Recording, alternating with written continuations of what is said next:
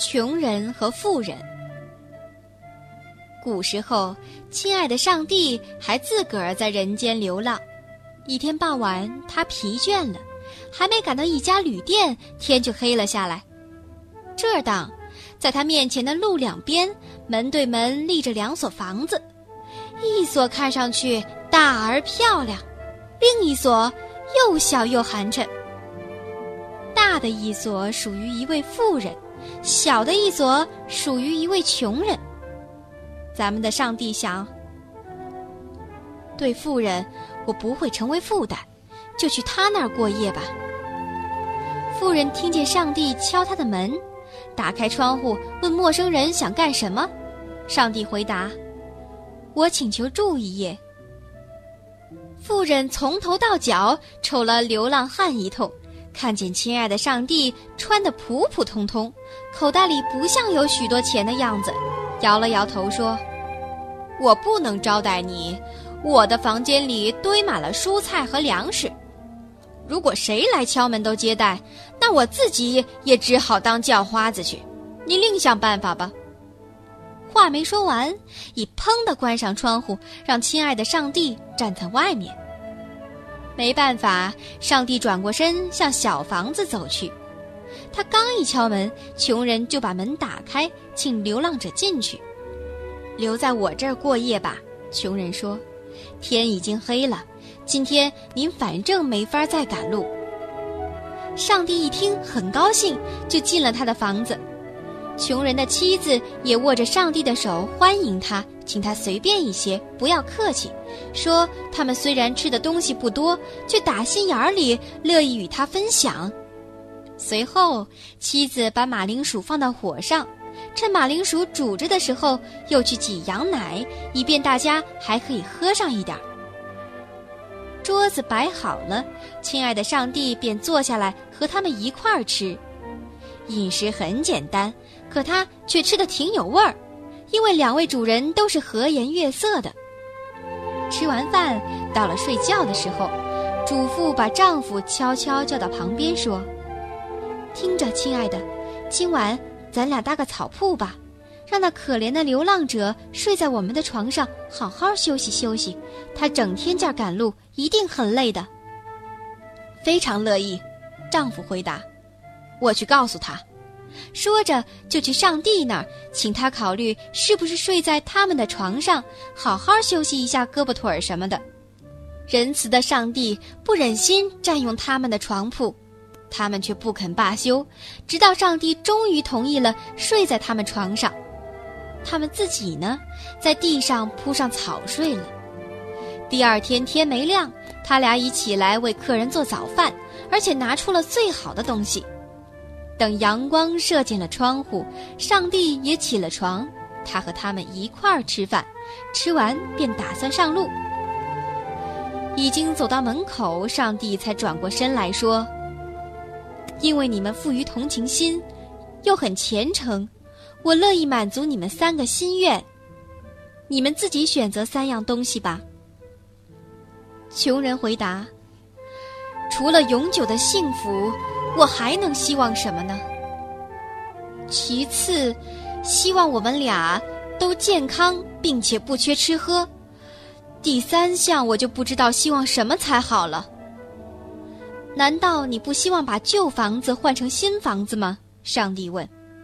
穷人回答：“要是我也能得到，那感情好。”上帝于是满足他们的愿望，把那旧房子。变成了一幢新房子，并且再一次祝福过他们，才上了路。已经是大白天，妇人刚起床，她趴在窗口上，突然发现对面从前立着一所小破房子的地方，现在有了一幢崭新漂亮的红砖房。他张大了眼睛，叫来老婆说：“告诉我是怎么回事儿。”昨天晚上还是一所又破又旧的小屋，今天就变成一幢漂亮的新房子。过去打听打听是怎么来的。富人的老婆便去盘问穷人，穷人对他讲：“昨晚上来一个流浪者借宿，今天早上临走时，他满足了我们三个愿望，就是一、永远幸福；二、一生健康和不缺吃喝；三、把我们的旧屋子换成了一幢漂亮的新房。妇人的老婆急忙跑回去，向丈夫报告了一切的由来。丈夫说：“我真恨不得把自己掐死、揍死！我要早知道多好。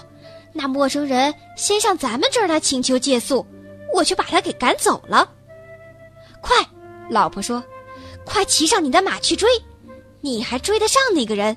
追上了，他一定也会满足你三个愿望。”妇人接受了这个好意见，骑上马猛追，果真赶上了亲爱的上帝。他说话彬彬有礼，殷勤和蔼，请他千万别见怪，说什么昨晚没有马上让他进家里去，当时找房门钥匙来着。钥匙却不见了。上帝要是再走原路回去，一定请去他家住住。好的，上帝回答：“我要什么时候回来？愿意住你家。”妇人赶紧问：“那么他是不是像他邻居一样，也可以提出三个愿望呢？”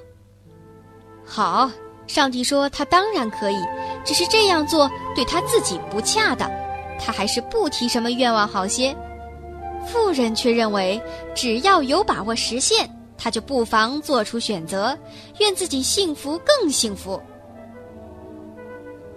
回去吧，上帝说：“你发的三个愿，我会叫他们实现的。”现在，富人目的达到了，才骑马往回走，并开始考虑他该希望些什么。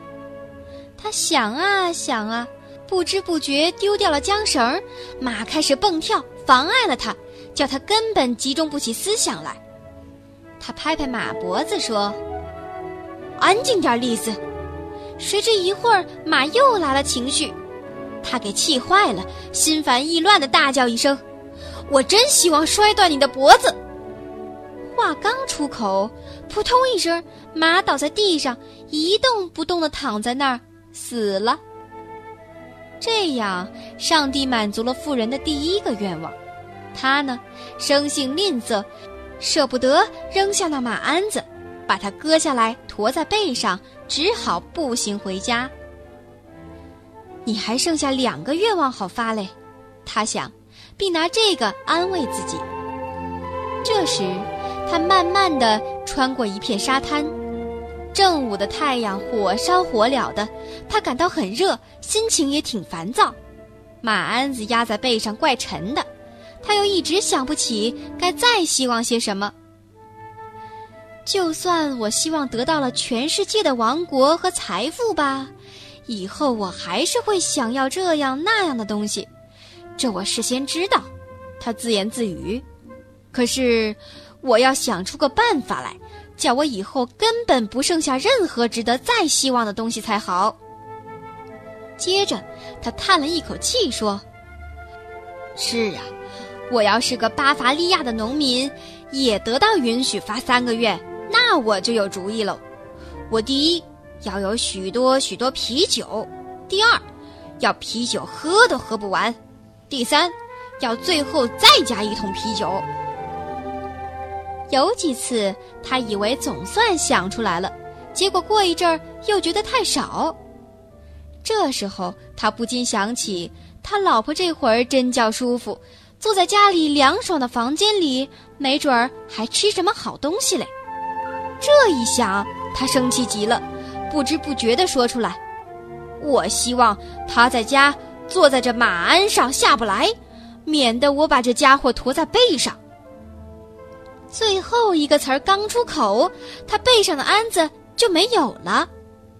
妇人发现，他的第二个愿望也得到了满足。现在他更热的受不了，于是跑起来想回家，把自己一个人关进房间里，为最后一个愿望想出什么大的了不起的东西来。谁知跑到家，推开房门，他看见自己的老婆坐在房间中央的马鞍上下不来，又是叫又是哭。他于是说：“别着急，我要发愿为你弄来全世界的所有财富，你就在上面待着吧。”老婆骂他是木头脑袋，说：“我坐在鞍子上下都下不来，要全世界的财富有什么用？是你希望我坐上来的，你也得弄我下去。富人愿也好，不愿也好，都不得不发第三个愿，使他老婆脱离马鞍子，爬到下边来。而他这个愿也马上应验了，也就是说，富人除去气恼、劳累和咒骂以外，什么都没捞到，而且还失去了一匹马。穷人夫妇却生活的快乐、宁静而虔诚，直到安然长眠。